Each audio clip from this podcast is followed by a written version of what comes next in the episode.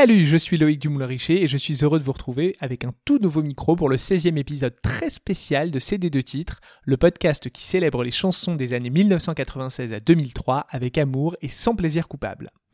En complément de cet épisode, n'oubliez pas de visiter cd2titres.com pour découvrir les bonus et la playlist des titres dont on parle dans le podcast. Suivez-moi aussi sur Twitter et Instagram, cd2titres underscore pod, et parlez du podcast autour de vous. Si vous êtes nouvelle auditoriste, bienvenue, j'espère que vous profiterez du confinement pour découvrir les épisodes précédents. N'hésitez pas à laisser une bonne note et un commentaire sur Apple Podcast.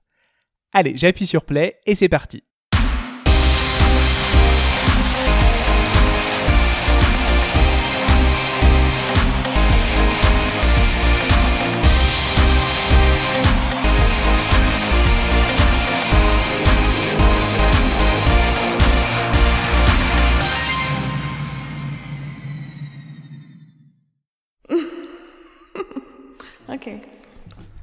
Aujourd'hui, je vous emmène à la fin du XXe siècle pour parler d'une artiste dont la carrière a connu un coup d'arrêt brutal après seulement un album. Un passage éclair dans le paysage musical, mais qui nous aura néanmoins laissé trois tubes. 22 ans après, que reste-t-il de nos insomnies? C'est ce que j'ai demandé à l'intéressé qui nous livre sa vision franche et objective de son expérience dans l'industrie du disque. Un échange passionnant avec une artiste qui ne l'est pas moins. L'humeur à l'euphorie, on ressort donc le CD de titre d'Insomnie de Loïs Andrea.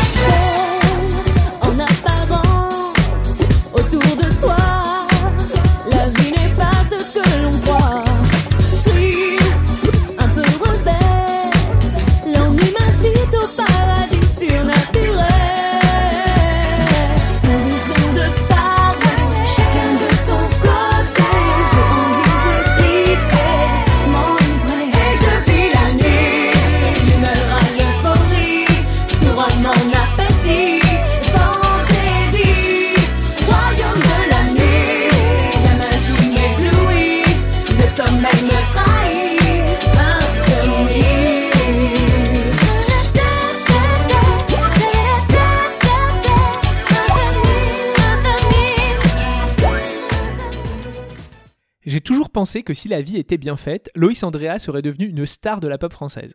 Sauf que parfois le destin est capricieux et que vous êtes possiblement en train de vous dire mais de qui il parle? Si j'ai longtemps eu l'impression d'être le seul à me souvenir de cet artiste, je me suis récemment rendu compte que l'André Army comptait plus d'un soldat prêt au combat, un exemplaire de l'album Insomnie entre les dents. Cela valait bien un retour sur le parcours prometteur mais contrarié de l'interprète de Duo. Et comme je ne recule jamais devant la quête de justice, je me suis mise en tête de retrouver celle qui a quitté l'industrie de la musique il y a bien longtemps. Après quelques recherches dignes de Chrissy de l'agence Acapulco, j'ai pu établir le contact et mettre sur pied un long échange téléphonique. Spontané et volubile, Loïs m'a partagé son parcours, les difficultés rencontrées et ses souvenirs d'une époque désormais lointaine. Je suis vraiment heureux de partager avec vous des morceaux de cette interview rare et oserais-je dire exclusive. Avant de rejoindre le paradis surnaturel d'insomnie, on a quand même besoin d'un peu de contexte.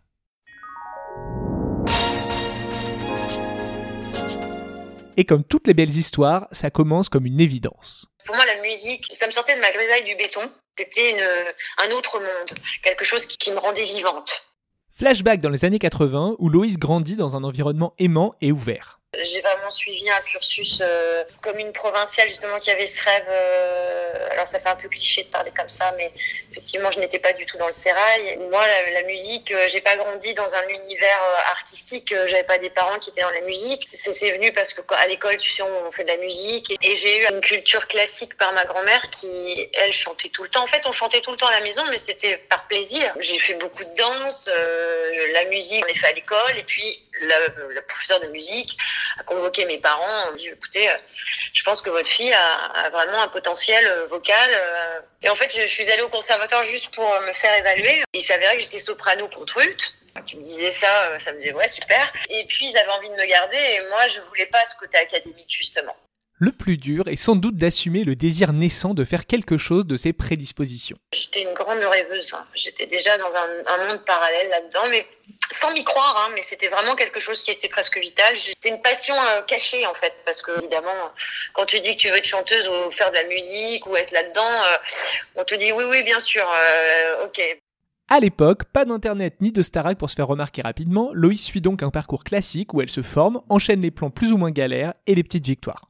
Travaillé beaucoup, ma voix même tout seule. Euh, Je cherchais la perfection, j'avais une, une oreille. Et puis bah, il s'avère j'avais beaucoup de facilité et que j'ai monté des groupes. euh, après, en grandissant, je suis rentrée dans une école plus de variété. J'y suis restée. L'école a permis de faire euh, sacrée soirée, donc j'étais sur les premiers rangs. Une succession de choses qui sont arrivées dans la région. Je faisais des premières parties. Ça a toujours alimenté mon quotidien, mais d'une manière très ludique, très dans le partage en fait. Loïs quitte alors sa région natale et, sûre d'elle quant à son envie de vivre sa vie en musique, tente sa chance à Paris. Je m'étais renseignée sur Paris, je me suis dit qu'est-ce que je vais faire? Et j'ai fait pas mal l'école buissonnière parce que je passais pas mal de casting sur Paris. Et puis à un moment donné, j'ai fait le choix en me disant bon, je pars, euh, c'est ça que je veux faire et on va pas me forcer à rentrer dans une case. C'était ma forme de rébellion. Et donc j'ai intégré sur Paris pour commencer une école qui s'appelait Mayflower, un peu comédie musicale, euh, écriture, tout ça. Je suis restée un an. Et puis en parallèle, j'avais écrit pas mal de trucs. Et il y avait un de leurs amis qui faisait de la radio sur Fun, mais sur le décroché Normandie Joue. Et il était tombé sur un titre que j'avais fait qu'il adorait. Et puis après, il a basculé sur Paris, il faisait la nuit. Et il a, il a parlé de moi à Jean-Patrick Alouche. Moi, je ne connaissais pas du tout. Puis en parallèle, moi, je faisais déjà un peu de studio. J'avais fait des chœurs pour Fellman. J'avais mon petit réseau par rencontre de rencontres. La rencontre avec Jean-Patrick Alouche est déterminante. Séduit par sa voix soul et puissante et ses influences majoritairement afro-américaines, d'Aretha Franklin à Chaka Khan et de Stevie Wonder à Michael Jackson, Alouche a un vrai coup de cœur et formera un véritable duo avec sa nouvelle protégée. S'il est issu de la scène house garage, très en vogue à l'époque, on le voit apparaître d'abord comme arrangeur pour Indra et Jordi, directeur artistique pour Marc Lavoine ou encore producteur de l'artiste Abby Alley, qui a connu un petit succès au début des 90s. Voilà pour l'alchimie créative, encore faut-il en faire quelque chose. Et pour percer, il faut signer avec un label qui prendra en charge les frais liés à la création, mais surtout à la promotion du disque. C'est le directeur artistique Pierre Paparambord, au sein du prestigieux label Barclay, propriété d'Universal Music, qui accueille Loïs et son complice. Elle signe un contrat d'artiste pour trois albums après avoir présenté quelques démos prometteuses. L'album enregistré, Barclay prend la température et lance un premier single intitulé In. On est le 7 juillet 98, la France est suspendue aux exploits de Zinedine Zidane, Bernard Diomède et de la tribu de Dana, et Sanjay sur Yakalelo comme je vous le racontais dans l'épisode 9.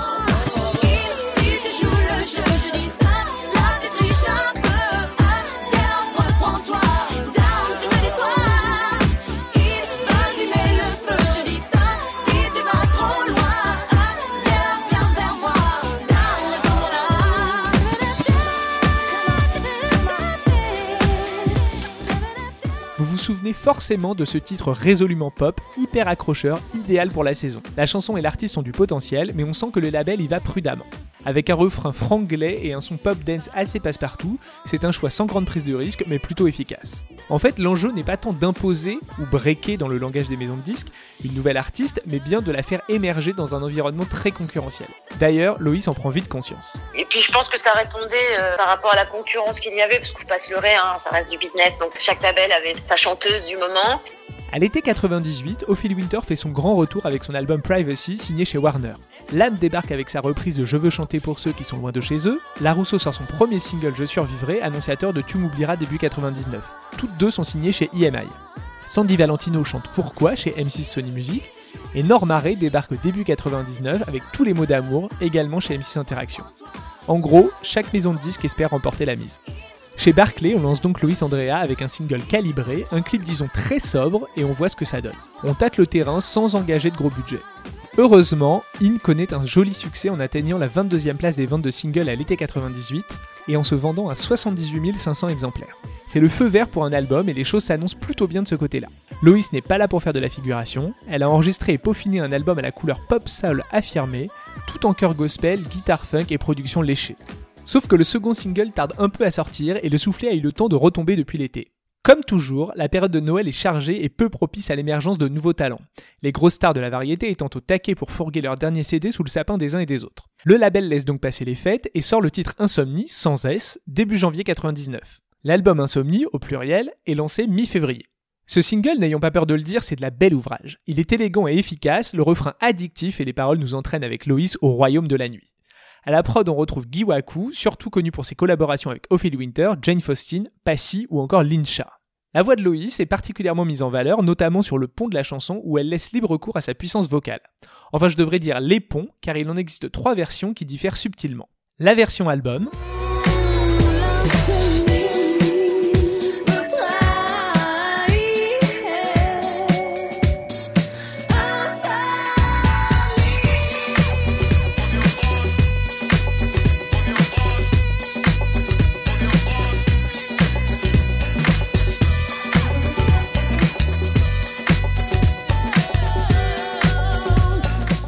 la version qui se trouve sur le CD de titre,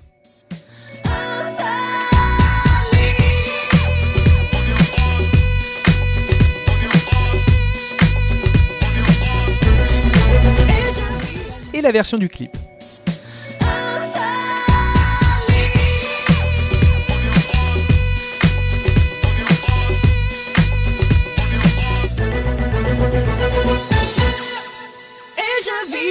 Face B du single, on trouve une réinvention complète de la chanson, le J. Patrick's Chick Mix, retravaillé par Jean-Patrick Alouche. Une version loungy avec flûte et prise vocale alternative.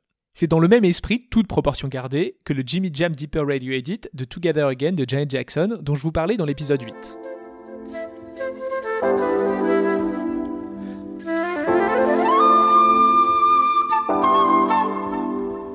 Et je vis la nuit, la musique m'envahit,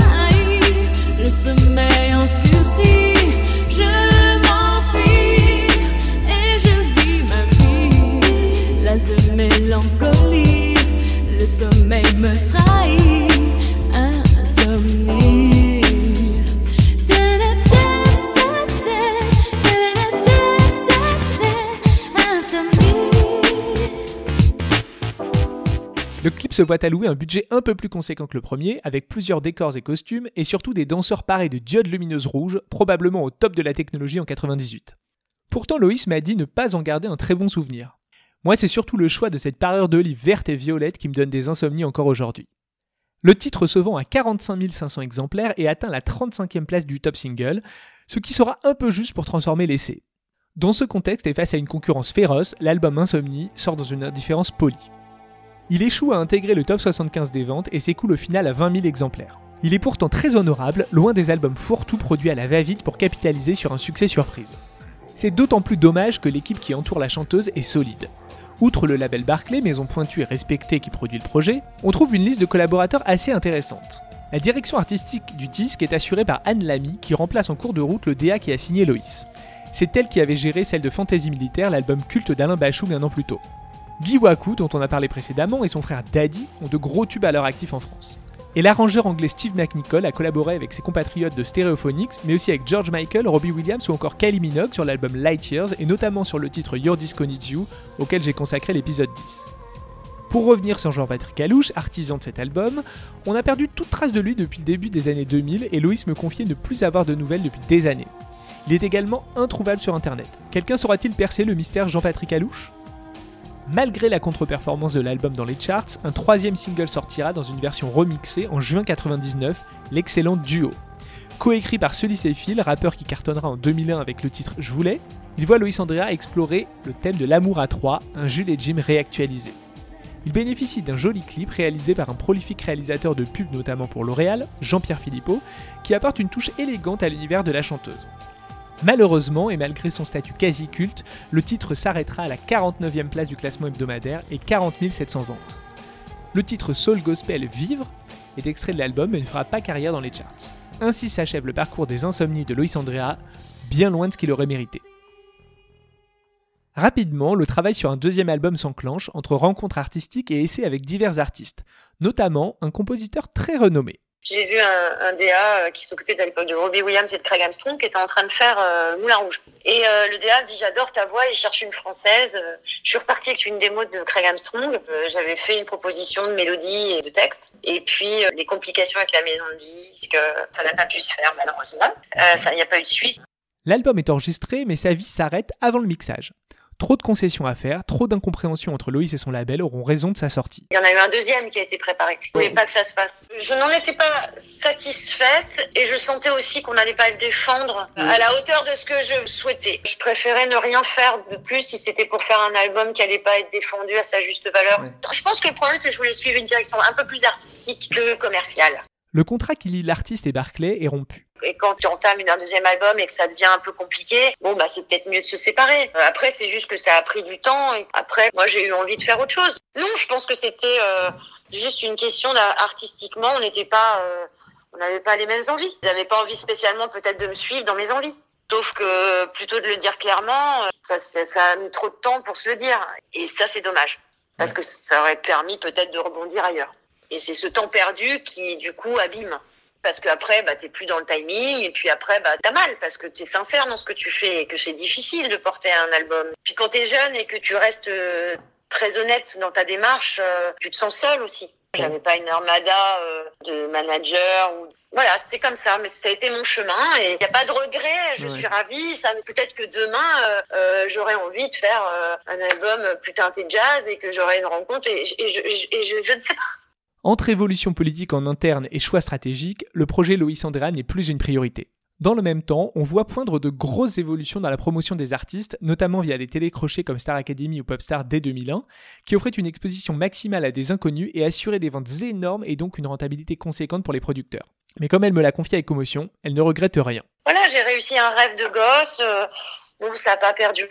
euh, oui, c'est regrettable parce que artistiquement, j'avais encore des choses à dire. Et je, enfin, la musique fera toujours partie de ma vie hein, jusqu'à ma mort. Euh, C'est pas parce que je passe plus à la télé et que je, Ouais, pas, je fais plus de disques que c'est pas ma quête, quoi. Et puis j'ai fait d'autres choses qui étaient très sympas. euh. Mon analyse sur ce rendez-vous manqué entre Loïs Andrea et une longue carrière réside dans un vrai problème de direction artistique et un positionnement inadéquat, comme si le label n'avait pas su trop quoi en faire. Loïs n'est pas assez urbaine, trop pop, mais clairement funk, elle a une voix puissante, mais elle ne chante pas de ballade, elle est jolie, mais elle ne joue pas vraiment sur le côté sexy. Bref, le projet n'est pas assez lisible. Tu as raison. Et ça, c'est Loïs qui approuve quand je lui partage ma vision.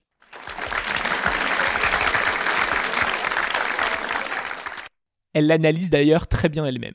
Même si on m'avait signé en tant qu'artiste, ce qui était bien, mais malgré tout, ça n'a pas été géré peut-être dans l'accompagnement comme tel. Et que peut-être une artiste comme moi aurait mérité de rencontrer euh, euh, des gens comme Goldman, un petit peu plus cadrés, pour pouvoir aller un peu plus loin. En tous les cas, je pense que mon désir enfoui, c'était ça. Ça m'aurait appris encore d'autres choses aussi, Ouais. parce que moi, je me suis jamais sentie arriver. Donc je pense que mes velléités m'a peut-être mal exprimé à l'époque. Il faut tomber sur le bon directeur Ouais, c'est ça, c'est un peu- un peu le aussi. problème, voilà, ouais. euh, on dé- le problème, c'est qu'on dépend aussi d'une personne.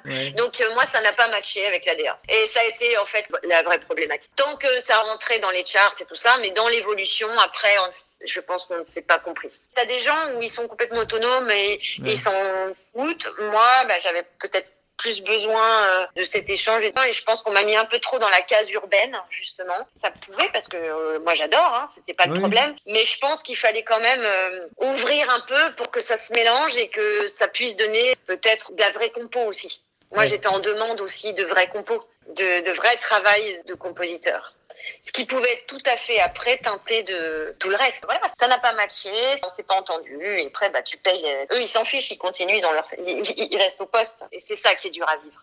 Le public, il sait pas tout ça. Puis euh, les maisons disques du bois, c'est bon, euh, tu vois, ils se couvrent aussi euh, sur parce qu'il y a d'autres artistes pour qui ça fonctionne. Finalement, c'est toi le problème. Et puis voilà, il y y a des gens qui ont peut-être besoin de, de vrais DA. C'est une critique sévère, mais je pense que sincèrement, il y en a, il y en a des très très. Mais c'est comme dans tout, hein. euh, Quand tu passes aussi dans les mains d'une DA qui n'est pas celle qui t'a signé, c'est compliqué Ah aussi. Par contre, euh, je dirais que mon chef de produit, alors là, un mec génial. Donc Ouais. tu vois, je tire pas à boulet rouge. Là, c'est juste qu'effectivement, quand on est au cœur de l'artistique, en cas, la direction, à cette époque-là, au suivi de cet album, je n'ai pas trouvé un écho et une entente à, à mes envies et ça m'a coûté cher.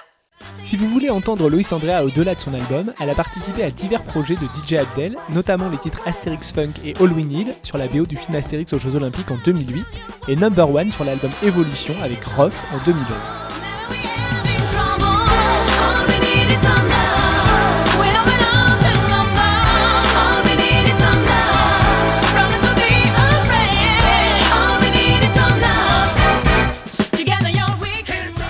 Aujourd'hui, elle regarde son parcours dans la musique avec une tendresse certaine et un recul très sain. Tout l'album Insomnie, j'étais mais joyeuse. D'ailleurs, on me disait souvent, oh là là, ça renvoie une fraîcheur. Mais c'est vrai que j'étais tellement heureuse parce que c'était très sincère. C'est-à-dire que je me disais, Oh, j'ai j'ai réalisé mon rêve en fait. Alors, tout le monde me disait, tu y arriveras jamais. Et j'étais là et, et je faisais ce que j'aimais. Mais vraiment, ce que j'aimais parce que je chantais, parce que je partageais. Alors après, la partie euh, télé, tout ça, bah, c'était très impressionnant. Euh, tout était nouveau, donc j'étais euh, bah, comme comme quand on, découvre tout, on a des yeux d'enfant, on est très naturel. Et, et je l'ai vraiment pris comme ça, et ça reste une sublime expérience et un sacré challenge dans ma vie de femme aussi. Parce qu'après, j'ai croisé euh, plein de copines chanteuses qui n'ont pas eu cette chance de pouvoir euh, vivre ce que j'ai vécu, même si j'ai pas vendu des millions. Depuis 10 ans, sa carrière a bifurqué vers la mode, où elle a travaillé dans une grande maison dans des fonctions business. Et ce tout en refusant des propositions pour apparaître dans des émissions pour célébrités oubliées ou autres tournées nostalgiques. Et elle est très véhémente sur ce point. Ah non, certainement pas. Et puis euh, revenir, euh, t'es plus du tout euh, en phase avec tes chansons. Euh, c'est- c'est- mais ça va, non, c'est ça, même pas en rêve. Ah non, non, non, non, non, non, non. Non, non, faut, euh, mon Dieu, au secours. Non, mais moi, j'ai autre chose dans ma vie. J'ai tellement pas baissé mon froc pour pouvoir continuer ce métier. Parce que moi, je le vis par passion. Moi, c'était une passion euh, vitale pour moi. C'était mon moyen d'expression, d'exister, de vivre. Aujourd'hui, elle continue de prendre du plaisir artistique en s'adonnant à la peinture et en participant à divers projets dans l'ombre avec beaucoup d'enthousiasme. En guise de conclusion, je dois vous partager que Loïs m'a révélé l'existence d'un je cite magnifique album qui a failli sortir il y a 10 ans avant qu'elle ne décide de l'annuler. Qui sait, peut-être qu'un jour il trouvera son chemin sur une plateforme près de chez vous. En attendant, l'album Insomnie est enfin disponible en streaming et les clips ont été uploadés par une bonne âme et en bonne qualité sur YouTube. De quoi se replonger dans le passé et pourquoi pas patienter avant un éventuel retour de Loïs Andrea qui a manifestement réglé tous ses problèmes d'insomnie. Je remercie chaleureusement Loïs Andrea pour le temps qu'elle m'a accordé, pour sa transparence et sa bonne humeur. Merci également à Hélène Lemoine du label Barclay pour son aide. Je vous laisse avec Duo et vous dis à très vite.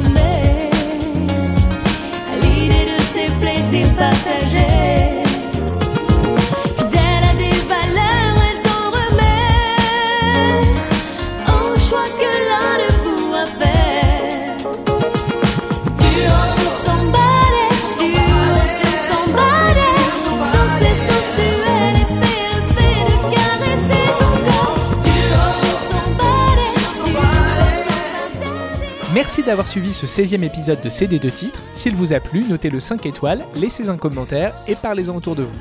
Vous pouvez aussi me suivre sur Twitter et Instagram, cd 2 titres underscore pod. Je suis Loïc Dumoulin-Richer et je vous dis à bientôt